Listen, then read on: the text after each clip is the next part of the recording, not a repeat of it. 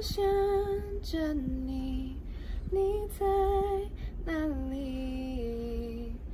最近过得还好吗？Hello，大家好，我是陈华。您刚刚听到的歌曲是《月亮失约了》。您现在收听的是华冈广播电台 FM 八八点五。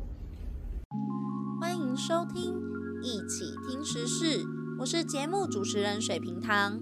我们这个节目呢，主要是想要和大家聊一聊最近演艺圈发生的大小事。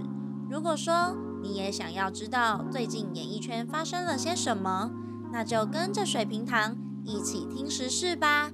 另外，水瓶糖要跟大家说明一下，我们节目所谓的演艺圈，不只有大家平常知道的电视、电影的那种明星，还有艺人，甚至包括了设计圈、艺文界里面的设计师，还有艺术家等等之类的。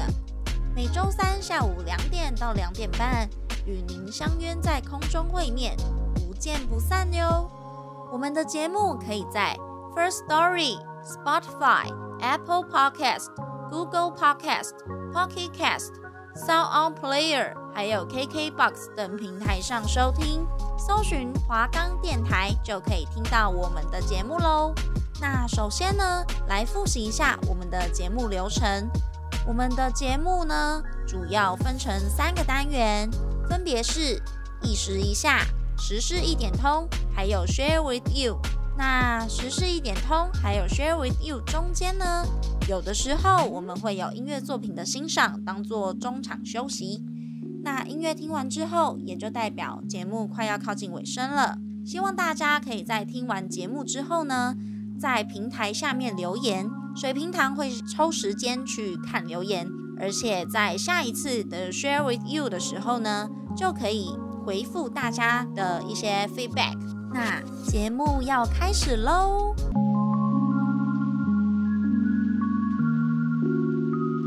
各位听众，大家午安，欢迎收听一起听时事。我是节目主持人水瓶糖。今天呢，要跟大家谈论的话题呢，我觉得跟其他集比起来，相对严肃很多。为什么这样讲呢？因为水瓶糖今天想要跟大家探讨的是，台湾在明年，也就是西元二零二三年的时候，即将推出一个制度，叫做国民法官法庭。那什么是国民法官法庭呢？这一集呢，水瓶堂会清楚的告诉你有关司法院它的网站上面目前给我们的资讯，以及呢，在高雄地方法院它的国民法官法庭已经有空间模组喽。所以呢，介绍完之后，水瓶糖还会再继续讲述自己对于台湾法庭的视觉感受，也就是呃目前的以及地方法院的国民法官法庭新的空间模组的视觉感受，因为它毕竟有一些改变。然后呢，水瓶糖希望大家可以在留言的地方跟水瓶糖。交流交流什么呢？就是你对于这件事情，或是你对于这一次我们等一下会商讨的，呃，高雄地方法院的国民法官法庭，它空间模组的一些看法，你觉得如何？好的，那接下来我们就要进到第一个阶段，也就是意识一下。那呃，水平堂想要先跟大家讲一下我自己对于目前台湾司法体系的视觉感受，又或是说对于政治环境的那个五院的视觉感受。那相信大家还记得吧？五院就是呢，行政院、立法院、司法院、考试院，还有监察院。那每一个院呢，都有负责自己的，嗯、每一个院呢，都有自己负责的一个部分。嗯，我觉得有关视觉感受来说，目前最好看的，对我来说，当然是在去年，也就是二零二一年，历经九十年设计的监察院，它的。logo 呢？不知道大家还记不记得？它是红色的，然后具有线条的。大家可以上网看一下，监察院现在网站啊，还有总体识别，全部都已经更新成它的样子。那我这边来跟大家介绍一下，就是复习一下监察院它总体识别的设计意向。为什么采用红色呢？是因为百年古迹，嗯、呃，应该说。监察院算是一个百年古迹的呃一个建筑物。那百年古迹的建筑砖面呢，它通常都是呈现橘红色，因此呢，他们这个 logo 的视觉设计就是采用类似的橘红色去做一个呈现。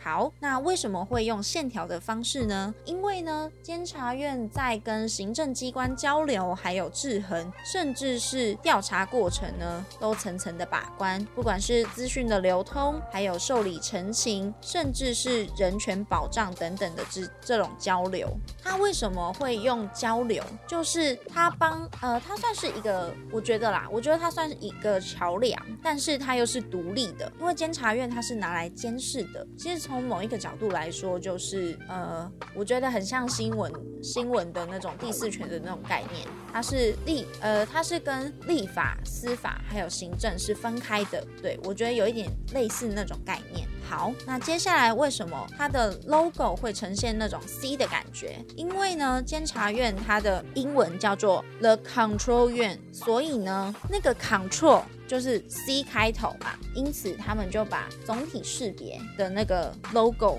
用 C 的感觉去做。嗯，我觉得应该那叫什么？差级吗？我印象中如果没讲错的话，可以算是这种概念。好，那接下来就是正方形，哪里有正方形呢？大家可能会觉得很奇怪。不过你仔细看一下，它现在那个 logo 好像没有正方形。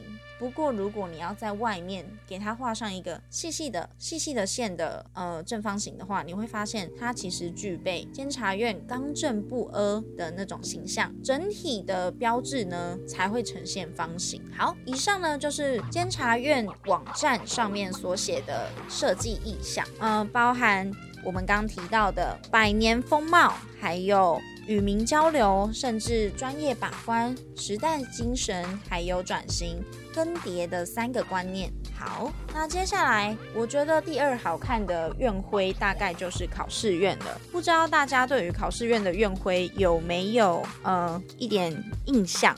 因为考试院的院徽哦，不对，不是考试院，是司法院。考试院考试院的院徽，应该说，我觉得它的呈现是我最不喜。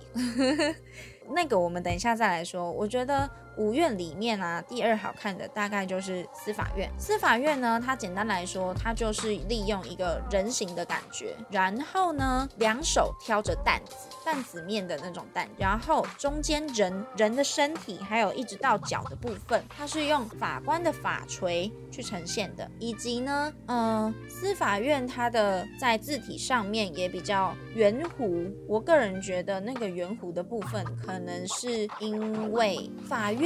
终究来自于人性，应该说法条终究来自于人性。为什么这样讲？你想想看，很多。呃，很多事情有的时候在法条里面，它会有一些漏洞的部分，那它就会用什么条款？它就会用法官自由心证。那自由心证是不是就代表说我今天是一个法官，我今天觉得这件事情，嗯、这件事情可以怎么去做处理，我就会有一个嗯，算是比较圆弧的、比较圆润的一个说法以及呃参考价值。接下来第三个，我觉得好看的。其实应该算是行政院。虽然行政院好像就是字写一写，然后就弄一个呃 PNG 上去，但是我觉得其实某一种程度来说，它也没有不好看。相信大家还不陌生吧？就是有关很多政府的广告，其实都会放院徽的 logo。比如说行政院，它就会在右下角或是右上角放一个行政院的一个 logo，跟你讲说哦，这个。是来自哪里的呃广告？然后我想要呼吁什么事情？好的，那接下来来说，我觉得考试院的院徽哪里不好？简单来说呢，它外面的那个圆圈，应该说它整体的饱和度对我来说，我觉得它饱和度太高了，然后太鲜艳了。我可以理解它里面想要放梅花是呃，也许是因为梅花是国花，但其实我觉得。你可以不用多那个花蕊的部分，因为呢，花蕊的部分其实。它会把考试院三个字的字体吃进去，你会发现它好像看起来某一种程度来讲，好像远远的看你不会觉得有什么，但你静静的看，把那个灰放大的话，你就会发现它其实。我觉得啦，我觉得其实不好看，因为它的字体就不是正楷，然后有一点海报的感觉，加上它的颜色呢，又是属于那种鲜红色。鲜红色你放在白色里面，其实某一种程度上来说，对我的眼睛是有一点刺痛的。然后它后面的花蕊又是深色，深色跟鲜红色摆在一起，我自己觉得会扰乱。那院会的部分，我想要跟大家分享的大概是长这个样子。那接下来我们即将进到时事一点通的部分。刚有提到说，台湾将在明年，也就是二零二三年的时候，即将实行国民法官法庭制度。那这个制度呢，是一个什么样的制度？水瓶堂今天来用呃司法院的官方网站去跟大家做一个分享。简单来说呢，国民法官一起审判这句话是他们的 slogan。那呃，什么叫做国民法官制度呢？它简单来说就是把国民多元的视野以及经验纳入这个审判当中，帮助司法判决更加的全面。这个制度就是来自一群各行各业的民众，还有法官一起坐在法台上面共同审判的制度。简单来说就是长这个样子。那也许有的人会说，国民法官没有法律背景。但司法院他们认为，虽然你没有法律背景，但你可以把不同的生活经验、价值思考以及法律感情带进法庭。借由国民法官的参与，可以让司法审判更加的透明。然后呢，让司法专业跟外界对话、彼此交流以及反思，借此促。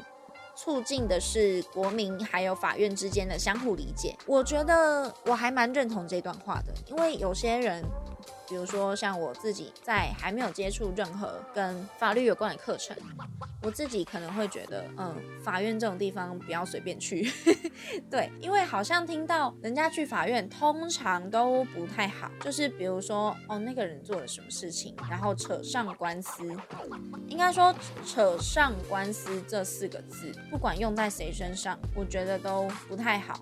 因为在社会的嗯眼，在社会的眼光里面呢，它就是一个麻烦，也不是说歧视啦，就是你不管你今天是什么样的角色，就算你是原告或是你是被告，其实你在法庭，应该说你要跑法庭。甚至你是律师、检察官、法官什么的，你要花时间在法院里面待这么久，然后你如果是呃辩护律师或是检察官等等的，你还要去搜集你的证据啊什么的，我觉得对对谁来说都是一种时间上的消耗。但呃某一种程度来讲，的确它是可以做到呃社会正义的一个约束吗？我觉得可以这样讲。好，那 anyway，我们先来看国民法官选任的程序，谁可以当国民法官呢？他说三种资格，六种不能。因为要维持审判的公正，保障国民法官以及当事人的权益，所以呢，符合这三种基本资格，你就可以有机会担任国民法官。第一个，你要满二十三岁，年满哦，年满二十三岁。第二个，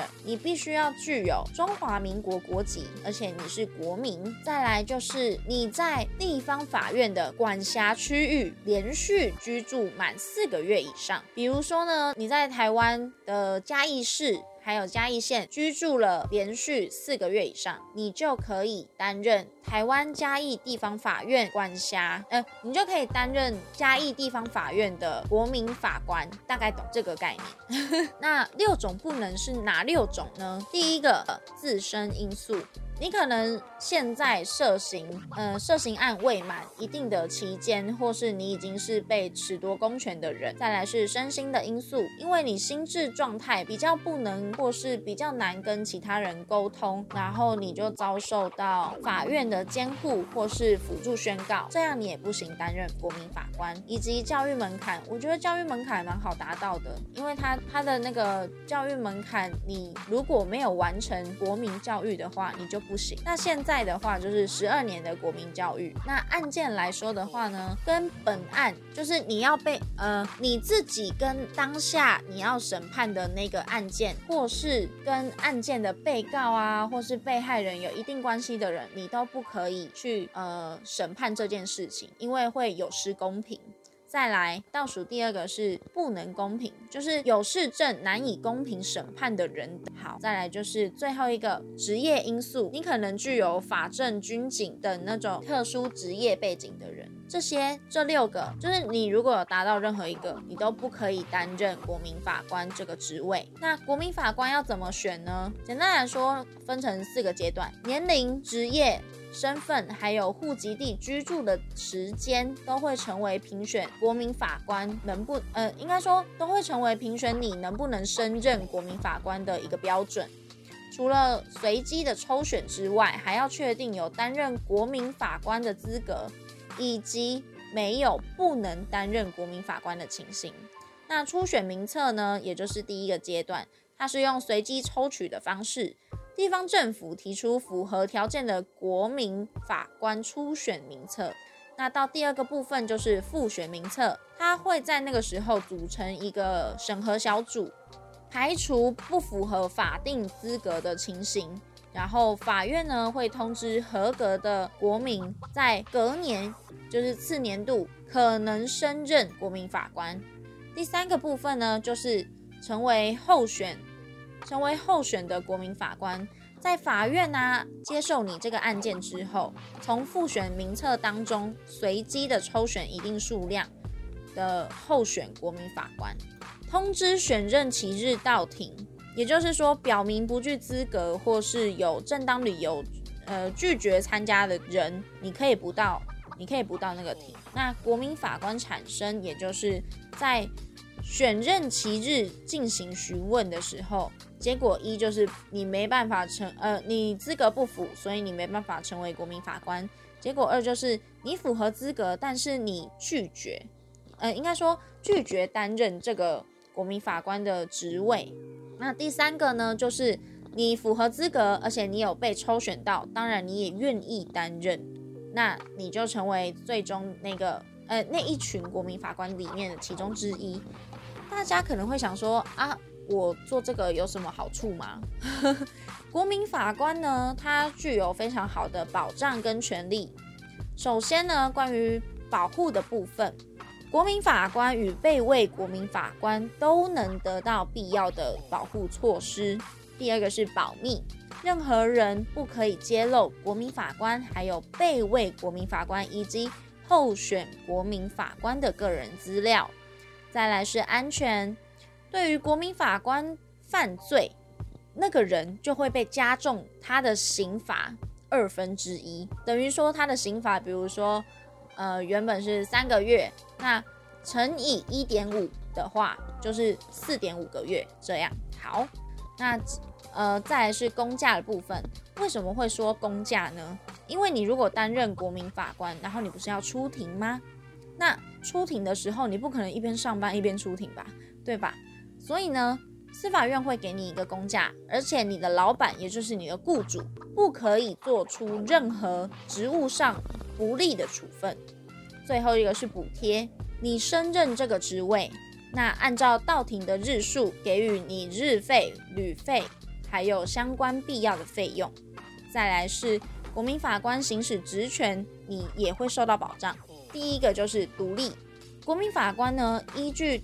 法律独立行使权，不受任何的干涉。除了法律另有规定之外，职权其实跟法官一样。再来是公正，像国民法官行贿呢，处一年以上七年以下有期徒刑，而且要并科新台币一百万元以下的罚金。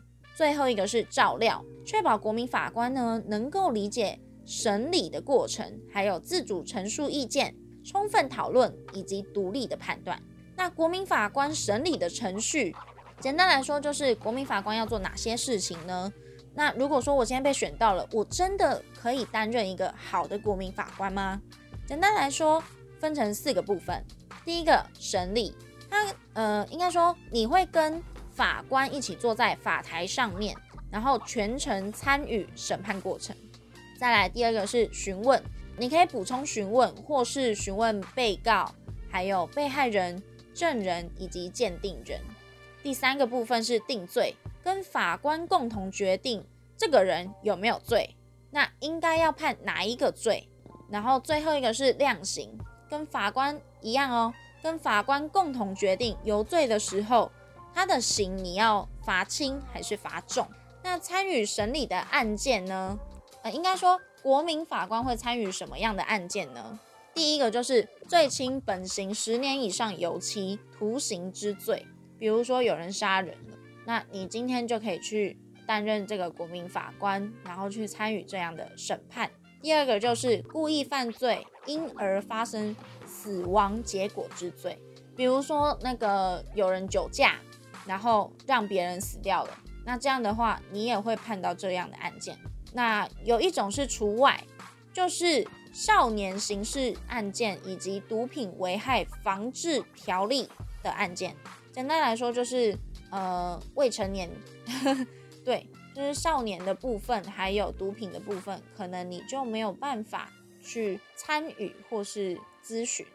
那审判的流程呢？呃，司法院呼吁大家，国民法官平常心，一步一步来。法院做好准备，会帮助所有的国民法官清楚知道必须进行的事情。比如说，准备程序就是案件正式审理之前，整理争点，还有。检察官会跟辩护人一起申请调查证据，然后法官会拟定审理计划，预估所需的呃审理天数。再来是选任程序，他会选出参与审判的国民法官。再来是宣誓，国民法官表明会依法公正，然后诚实的审判案件。国民法官的任务也就在宣誓之后正式开始。审前说明呢，会由审判长跟国民法官说明法律原则以及审判的程序。接着审判就会开始，从书记官朗读案由，然后检察官陈述起诉要旨，以及审判长权力告知。接下来就会进到开审陈述，由检察官及辩护人说明举证计划，也就是接下来会用什么样的证据。去证明各自的主张，接着就是当事人自主调查证据，由检察官及辩护人在法庭内展现可证明自己主张的证据，也就是说，你可以有证人、鉴定人、书证以及物证。最后是言辞的辩论，检察官、辩护人分别辩论被告有没有罪、犯什么罪、要判多重的刑。被害人或是他的家属陈述意见，被告最后陈述之后，辩论终结。那接下来就进到终局评议，国民法官跟法官共同讨论之后做成判决，最后是宣誓判决，也就是代表说到这个阶段之后，国民法官的任务你就结束了。那怎么形成判决呢？哪些人参与决定？总共会有几个人呢？国民法官会有六位，然后再加上三位法官，所以总共有九个人会参与这些判决的决定。那有罪无罪谁来决定？有罪的话呢，六票以上同意，国民法官跟法官双方都要有同意票。也就是说，如果六位国民法官全部都举圈，跟三位法官全部都举叉，那这个人就无罪。但如果是如果说，嗯、应该说有罪无罪谁来决定的话，有罪的话要六票以上的同意，而且要国民法官跟法官双方，也就是六跟三里面都要有同意票，这样才算有罪。那判重判轻要怎么决定？量刑，也就是死刑以外的话，要有五票以上的同意。那如果是死刑的话呢，就要有六票以上的同意。那以上国民法官跟法官双方都要有同意票。简单来说，就是你不管怎么样，法官三个跟六个国民法官这两边都要有同意票，这个刑才会成立。最后呢，司法院想要跟大家讲说，合审合判，平等对话，周全保护，安心审判。您我都有改变司法的可能。所以为什么要推出国民法官制度？就是希望落实公平原则。以上就是司法院，呃，他们的也不算广告啦，就是他的官方网站呼吁大家一起来审判。所以，如果说你想要试试看、尝试的话，首先记得哦，要满二十三岁，再来你要具有中华民国的国籍，最后你要在地方法院管辖区域范围连续居住满四个月以上。才可以升任这个职位。那呃，那六种情况你也不可以踩到，比如说你被褫夺公权，或是你涉刑案件，然后还没有满一定的呃刑期，然后呢，或是说你还没有完成国民教育，甚至是你跟那个案件，也就是该案件有一定的关系，那你也不可以胜任。最后是。你如果是法政军警特殊职业背景的人，你就呃跟这个职位 没有办法这么 close，你就完全没有办法担任，这样懂吗？好，以上呢就是这一次水平堂跟大家一起介绍的国民法官的一些呃程序还有内容，不知道大家对于这个制度的看法是什么？我自己觉得目前看起来好像还不错。因为我自己啦，如果是我的话，因为像我今年已经二十三岁了，我其实会想要试试看。反正就怎么讲，因为我没有当过法官，然后我会想要呃参与跟法律有关的东西，但不是专业，因为我会觉得这个呃压力太大了。对，所以。担任国民法官，我不虽然说可能有些人会觉得好像保持玩的心态，但其实我纯粹就只是觉得，如果我有能力的话，我也可以试着去尝试看看。嗯，不是说要玩，只是我不喜欢一直处于高压去处理事情。对，这是我自己的一些看法。好，那我要进入尾声喽，大家记得吗？每周三下午两点到两点半，与您相约在空中，不见不散哦，拜拜。